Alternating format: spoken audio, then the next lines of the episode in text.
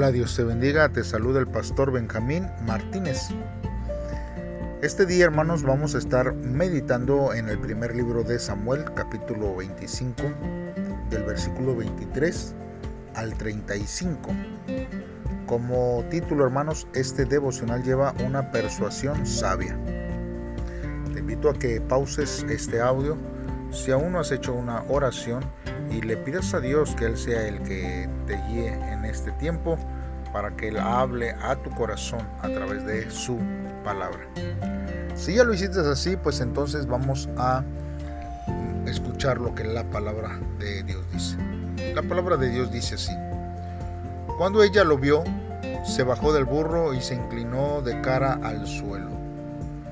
Y echándose a los pies de David, le dijo, Señor mío, por favor, escuche usted mis palabras, aunque no soy más que una simple sirvienta suya. No le dé usted importancia a las groserías de Nabal. Su nombre significa estúpido, y en verdad lo es. Yo tengo la culpa de todo, y la tengo, Señor mío, porque no vi a los mensajeros que usted envió pero Dios nos permitirá que usted se desquite matando a gente inocente. Yo le pido a Dios que castigue a los enemigos de usted del mismo modo que será castigado Nabal. Por favor, acepte la comida que he traído para usted y para sus hombres. Y perdone mis errores. Usted solo lucha cuando Dios se lo manda. Estoy segura de que Dios hará que todos los descendientes de usted reinen en Israel. Por eso, ni ahora ni nunca haga usted lo malo. Cuando alguien luego persiga y quiera matarlo, Dios lo cuidará y usted estará seguro. Pero a quienes quieran matarlo, Dios los arrojará lejos, como cuando no se arroja una piedra con una onda. Usted mi Señor será el líder de Israel, pues Dios le cumplirá todas las promesas que le ha hecho. Cuando eso suceda, usted no se sentirá culpable de haber matado a gente inocente, ni triste por haberse desquitado. Cuando todo esto suceda, acuérdese usted de mí, que soy su servidora. David le contestó, Bendito sea el Dios de Israel que te envió a mí. Y bendita seas tú por ser tan inteligente y por no dejar que yo mismo me vengara y matara gente inocente. Si no hubieras venido a verme, te juro por Dios que para mañana no habría quedado vivo un solo hombre de la familia de Naval. Qué bueno que el Dios de Israel no permitió que yo te hiciera daño. David aceptó la comida que Abigail le había traído y le dijo, puedes irte tranquila, que yo haré lo que me has pedido.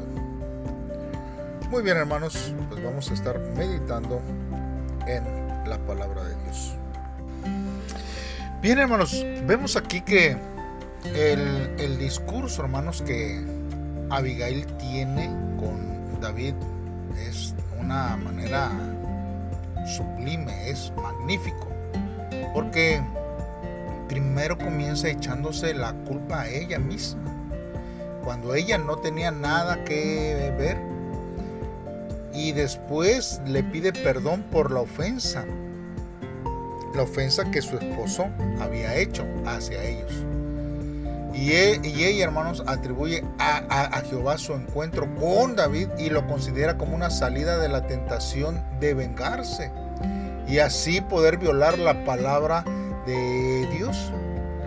¿Por qué David pudiera violar la palabra de este Dios? Porque nosotros tenemos que recordar, y en Deuteronomio capítulo 32, en el versículo 35, nosotros vemos que la Biblia dice, mía es la venganza y la retribución. A su tiempo su pie resbalará, porque el día de su aflicción está cercano, y lo que les está preparado es se apresura. Entonces, si David, hermanos, este eh, hubiera hecho la venganza, hubiera quebrado, ¿verdad? Era, hubiera violado la, la ley de, Dios y este y es ahí donde pudiera haber afectado verdad su su su este su relación con, Dios quizás hermanos entonces eh, nosotros vemos aquí que eh, Dios, hermanos, desea que Él encargarse de los eh, enemigos. Y a Abigail, ¿verdad? Le dice que Dios se encargue de los enemigos de David. Y le ruega, hermanos, que acepte de su mano el regalo. Aquí, regalo, hermanos, literalmente se, se traduce como la bendición. Que le acepte de su mano la bendición que ella lleva, o sea, los alimentos que ella ya había preparado con tiempo. Luego, hermanos, apela aquí a su destino como el futuro rey de Israel y la necesidad, hermanos, de iniciar su reino sin remordimiento de lo que él hubiera podido hacer, como el matar inocentes. Eh, hermanos, este, nosotros vemos aquí este, eh, que también hay una palabra que este que se que se, se usa hermanos eh, en el versículo 29 como como una como una bolsa. Y es esta palabra aquí hermanos se usa como libro de inscritos o conjunto de inscritos entre los vivientes hermanos y nosotros vemos que en Job 14, 17 usa la misma palabra como un saco o, en, encerramiento. Y en, en, contraste aquí, hermanos, es que los enemigos de David serían arrojados fuera como la piedra despedida de la onda, como con la onda que David mató a Goliat, ¿verdad? Ahora, David, hermanos, reconoce el buen juicio, el discernimiento que, que Dios le este, da de Abigail y él la considera como una mujer sabia. Nosotros, hermanos, vemos que aplacó la ira de David con sus palabras. Nosotros, hermanos, también podemos aplacar la ira de otros solamente con palabras pero palabras de mansedumbre y palabras de sabiduría. No con palabras hirientes, no con palabras ofensivas o ponernos como nosotros vimos, ¿verdad? Al tú por tú, sino que, hermanos, eh, palabras de, de sabiduría. Y la Biblia dice, porque muchos dicen, pues es que yo no soy sabio o yo no tengo mucha sabiduría. La Biblia dice que eh, este, aquel que, que, no, que quiera sabiduría, pídala a Dios, que Él se la dará en abundancia. Entonces, hermanos, nosotros en situaciones de conflicto tenemos que pedirle sabiduría a Dios y Él nos la va a dar en todo tiempo. Hermanos, eh, y es estas palabras en el cual David reacciona y, y confiesa, hermanos, que es Dios quien la envió y solamente por medio de ella le impidió derramar sangre inocente para tomar la venganza contra Nabal. Y él, hermanos, acepta eh, el presente, el regalo, la bendición que Abigail estaba llevando. Él dice Dice, he escuchado tu voz y te he tratado con respeto. Una manera para decir, he recibido tu súplica. O sea, yo te voy a dar el favor que tú pides. Nosotros, hermanos, eh, vemos, hermanos, que hay ciertas formas en que nosotros vemos en la palabra de Dios acerca de esta, de esta palabra. Por ejemplo, hermanos, cuando nosotros vemos Génesis 19, 20, 21 que dice, y, le respondió, he aquí he recibido también tu súplica sobre esto, y no destruiré la ciudad que has ha hablado. Esto, hermanos, es acerca de Lot, ¿verdad? Que, que pide que este, él necesitaba huir de Sodoma y de con, Gomorra y había una ciudad que, que él quería ir ahí. Y él dijo, no destruyas ahí para yo ir para allá. Que a fin de cuentas ni siquiera fue, fue ahí, fue hacia, hacia otro lado. Pero la expresión que Dios le habla y le dice a los hermanos es la, la, la, misma, hermanos, que este, eh, está aquí. Y la traducción literal, hermanos, es escogí con, con gusto tu rostro. Hermanos, hay ciertos modismos en cualquier idioma, hermanos, que no se pueden traducir de manera literal, pero siempre, hermanos, ayuda a saber más o menos los pormenores del caso para poder comprender cabalmente la, idea que se está tratando de comunicar.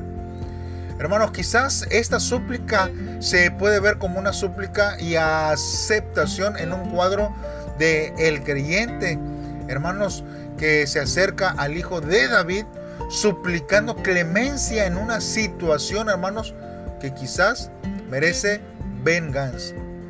Y cuando nosotros vemos la ferviente oración del de el justo, hermano, que dice, obrando eficazmente, puede mucho. La oración del justo puede mucho. Nosotros vemos, hermanos, que Dios siempre quiere que nosotros vivamos conforme a eh, sus mandamientos. Siempre va a llegar el momento oportuno y hermanos, y será aceptado con agrado cuando nosotros actuemos, hermanos, de una forma eficaz y sabiduría en oración a nuestro Padre. Porque Él escucha nuestra voz, hermanos, y Él levanta nuestro rostro, aunque no tenemos nada que ofrecer, salvo nuestras propias vidas. Por eso, hermanos, nosotros tenemos que siempre ir a Dios, pues Él, hermanos, suplirá las necesidades en nuestra vida. Hoy, hermanos, nosotros necesitamos ver que ante las situaciones adversas tenemos que permanecer en Dios firmemente. Porque hay veces, hermanos, que podemos reaccionar erróneamente cuando alguien señala algún error sobre, nuestras vidas.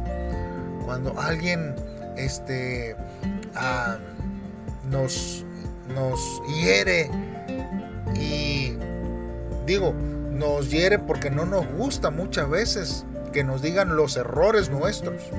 Siempre queremos oír halagos, elogios, ¿verdad? Pero nunca que nos corrijan o que nos digan que hemos hecho algo mal. Por eso, hermanos, nosotros tenemos que buscar a Dios en todo tiempo y aceptar y corregir nuestros errores.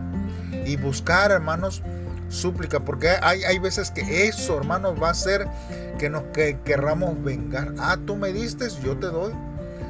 Y a ver quién pega más fuerte. A ver, tú, este, como dicen por ahí, a ver de qué cuero salen más correas, ¿verdad? Y eso, hermanos, no es algo que Dios le agrade ni que busque en nuestras vidas. Así que eh, le invitamos, hermanos, para que usted cada día esté buscando a Dios en cualquier momento de su vida. Hagamos una oración a Dios y pidámosle a Él que Él sea el que nos ayude en todo tiempo. Padre, en esta hora estamos delante de ti, Señor, y nos acercamos, Dios, siempre en, oración a ti, Padre.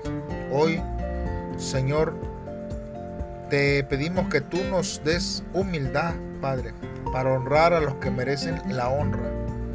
Señor, dame amor y sabiduría para consolar los, los corazones que estén llenos de ira.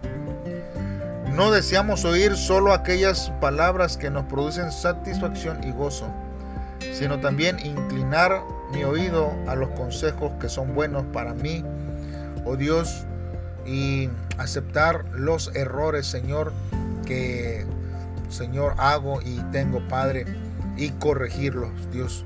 Ayúdame cada día a esforzarme en todo tiempo, Dios. Tu palabra, Señor, siempre, Señor, hablará a nuestros corazones. Ayúdame para poder, Señor, recibirlo. Dios siempre, oh Dios, de, de tu mano, de tu palabra, Señor, a, a mi vida y aún de lo que tú envíes, Señor, para poder, Señor, yo corregir en cada uno de los aspectos de mi vida. Gracias, Dios, por tu amor y tu misericordia. En el nombre de Cristo Jesús te lo pido, Dios. Amén. Muy bien, hermano, pues te invito a que continúes con nosotros cada día a meditar en estos devocionales. Saludos y bendiciones.